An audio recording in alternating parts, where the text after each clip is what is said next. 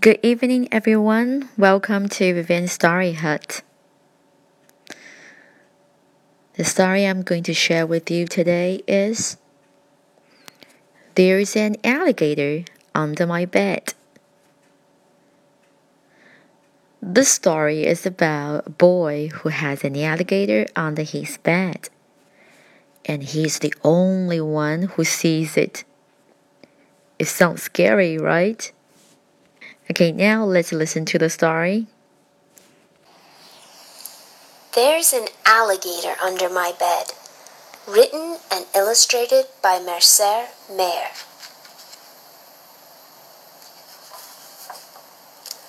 There used to be an alligator under my bed. When it was time to go to sleep, I had to be very careful. Because I knew he was there. But whenever I looked, he hid, or something. So I'd call mom and dad. But they never saw it. It was up to me. I just had to do something about that alligator. So I went to the kitchen to get some alligator bait. I filled a paper bag full of things alligators like to eat. I put a peanut butter sandwich, some fruit, and the last piece of pie in the garage. I put cookies down the hall.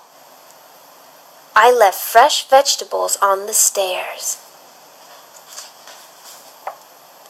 I put a soda and some candy next to my bed. Then I watched and waited.